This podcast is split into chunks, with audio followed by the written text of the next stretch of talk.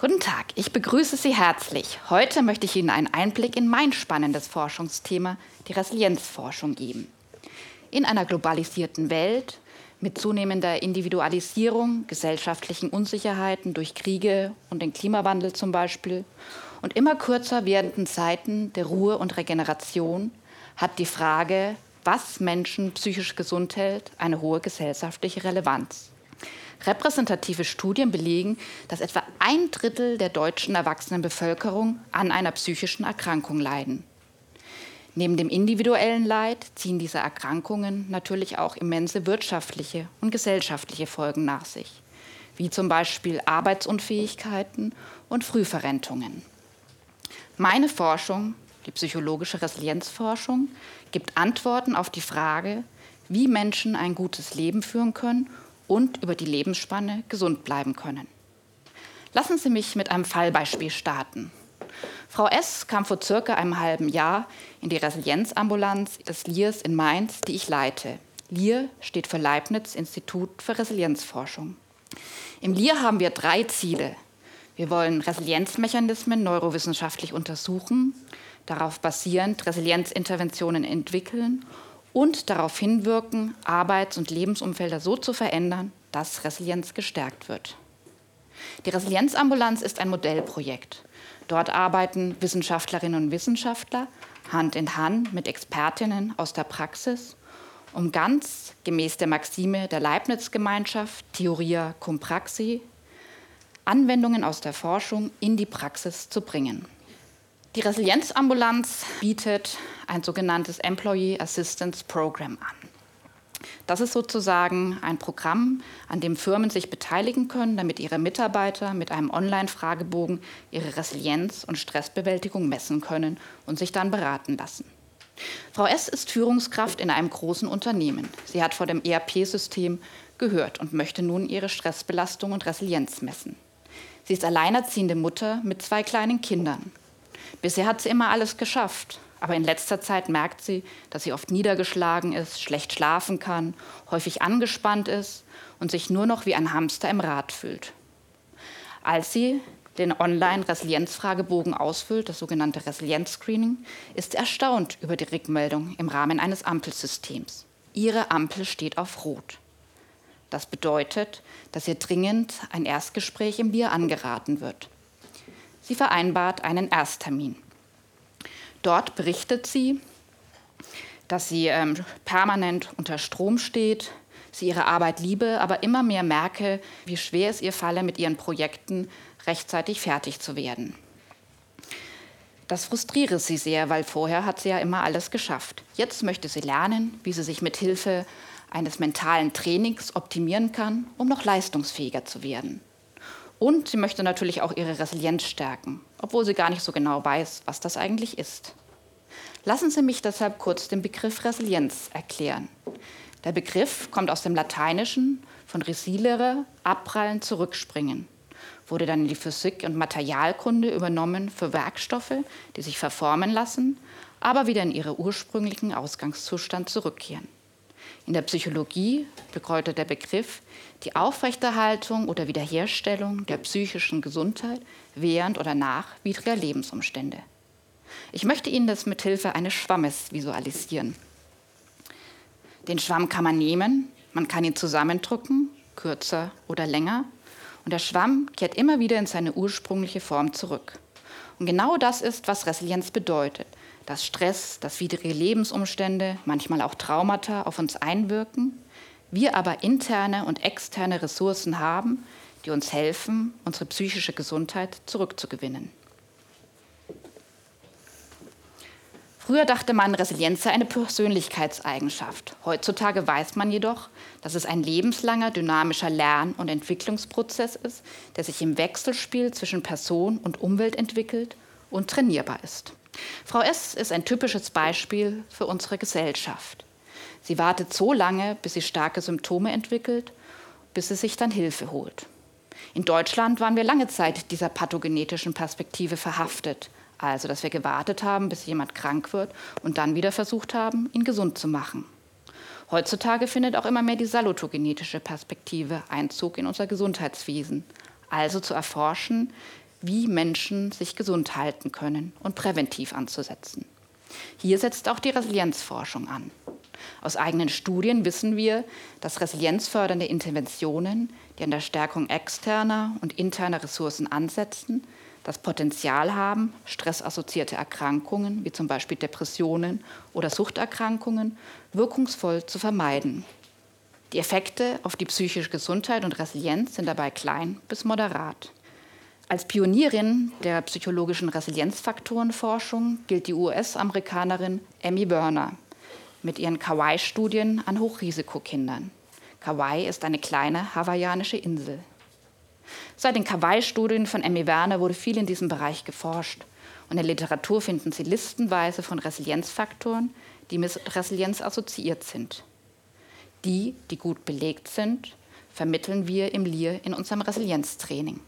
Dazu gehören zum Beispiel aktives Coping, also ein guter Umgang mit Stress, Selbstwirksamkeit, kognitive Flexibilität, also ein dynamisches Herangehen an Veränderungen mit flexiblem Denken und Handeln oder soziale Unterstützung. Im LIR gehen wir sogar noch einen Schritt weiter und versuchen übergeordnete neuronale Mechanismen im Gehirn zu identifizieren. Ein solcher übergeordneter Mechanismus wäre das sogenannte Reappraisal, also eine kognitive Neu- oder Umbewertung, die uns hilft, in schwierigen Situationen nicht den Blick für das Positive zu verlieren. Solche übergeordneten Interventionen können dann auch mit innovativen Technologien wie zum Beispiel Smartphone-basierten Interventionen gestärkt werden. Ein Problem, mit dem wir in meiner Resilienzforschung zu kämpfen haben, ist, dass unter dem Begriff Resilienztraining Interventionen verschiedenster Art und inhaltlicher sowie methodischer Fundierung zusammengefasst werden, weil es bisher noch keinen Goldstandard hinsichtlich Inhalt und Operationalisierung gibt. Deswegen ist es extrem wichtig, bei der Flut der angebotenen Resilienztrainings genau darauf zu achten, ob eins dieser Training wirklich dazu geeignet ist, inhaltlich und methodisch Resilienz zu steigern.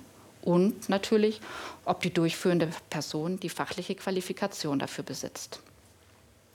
Kehren wir zu Frau S. zurück. Sie ist im Erstgespräch. Die Ergebnisse ihres Resilienzscreenings zeigen, dass sie unterdurchschnittliche Resilienzwerte hat, eine erhöhte Stressbelastung und leicht unterdurchschnittliche Werte im allgemeinen Gesundheitszustand. Zudem ergibt die weitere Exploration, dass sie selten problemorientierte Coping-Strategien einsetzt, wie zum Beispiel Delegieren, und auch kaum emotionsorientierte Strategien, wie zum Beispiel Akzeptanz, für sich nutzt. Um ihre Resilienz und Stressbewältigungsfähigkeit zu stärken, meldet sie sich beim achtwöchigen Resilienztraining im LIR an. Dort werden die evidenzbasierten Resilienzfaktoren in Kleingruppen praxisnah gestärkt.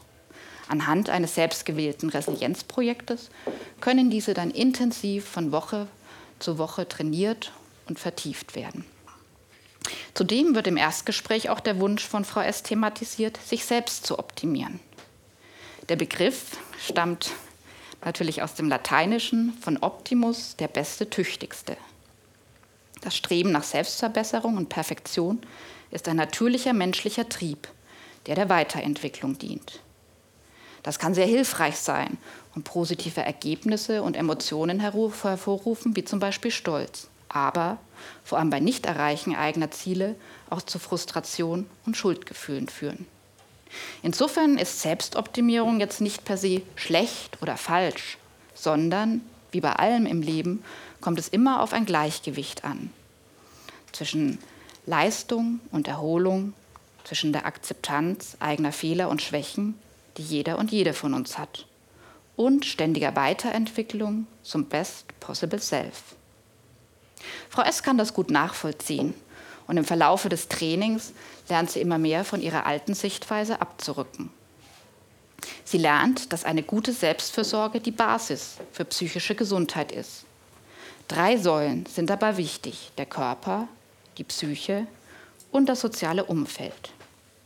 Die Säule des Körpers kennt sie. Sie weiß, wie wichtig ausreichend Schlaf und Bewegung sowie eine regelmäßige, gesunde Ernährung sind.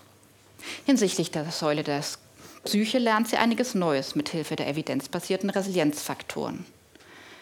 Aktives Coping, also aktives Problemlösen sowie kognitive Flexibilität helfen ihr dabei, schwierige Situationen genauer zu analysieren, neue Lösungsmöglichkeiten zu entwickeln und diese tatsächlich auch anzuwenden und umzusetzen.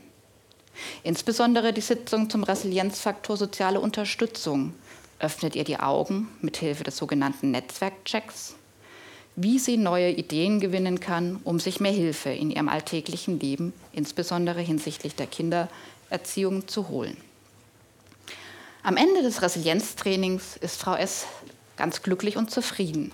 Endlich hat sie gute Strategien an der Hand, sozusagen einen richtigen Werkzeugkoffer, wie sie mit schwierigen Situationen besser umgehen kann. Zudem hat ihr der Austausch in der Gruppe sehr gut getan zu sehen, wie es anderen Menschen mit ähnlichen Problemen geht und immer wieder von der Gruppe motiviert zu werden. Sie weiß jetzt, dass es nicht darum geht, sich selbst zu optimieren, um immer noch leistungsfähiger zu werden, sondern dass es sehr wichtig ist, eine gute Balance zu halten, um sich nicht selbst auszubeuten und die psychische Gesundheit zu gefährden. Resilienz bedeutet, gut für sich selbst zu sorgen, aber gleichzeitig auch Grenzen zu setzen. Lassen Sie mich zuletzt noch auf die Nebenwirkungen der Resilienz eingehen. Ganz im Sinne, lesen Sie die Packungsbeilage. Auch die gibt es. Wenn Resilienz zum Beispiel als Allheilmittel gegen jegliche Missstände verkehrt wird. Dadurch wird die Illusion geschaffen, dass wenn nur hinreichend interne und externe Ressourcen gestärkt werden, alles bewältigbar ist. Das Ziel sollte nicht primär sein, resiliente Menschen zu machen, sondern resiliente Konstellationen und Verhalten zu ermöglichen. Resilienzförderung sollte deshalb immer einerseits am individuellen Verhalten ansetzen, aber auch an den Verhältnissen, in dem resilienzförderliche Arbeits-, Lebens- und Umweltbedingungen erforscht werden, die für eine resiliente Gesellschaft unabdingbar sind. Lassen Sie mich noch einmal die wichtigsten Fakten zusammenfassen. Resilienz ist ein multikausaler, dynamischer Lern- und Entwicklungsprozess, der trainierbar ist. Resilienzförderung sollte sowohl verhältnispräventive mit verhaltenspräventiven Maßnahmen verbinden. Evidenzbasierte Resilienztrainings können die Resilienz und psychische Gesundheit effektiv stärken. Wichtig ist jedoch bei der Flut der angebotenen Trainings auf die wissenschaftliche Fundierung und die Qualifikation des Durchführenden zu achten. Und zuletzt Achtung Nebenwirkungen. Die Verantwortung für den Erhalt der Gesundheit darf nicht nur dem Individuum zugeschoben werden. Resilienz ist eine gesamtgesellschaftliche Aufgabe, zu der jeder und jede beitragen kann. Vielen Dank.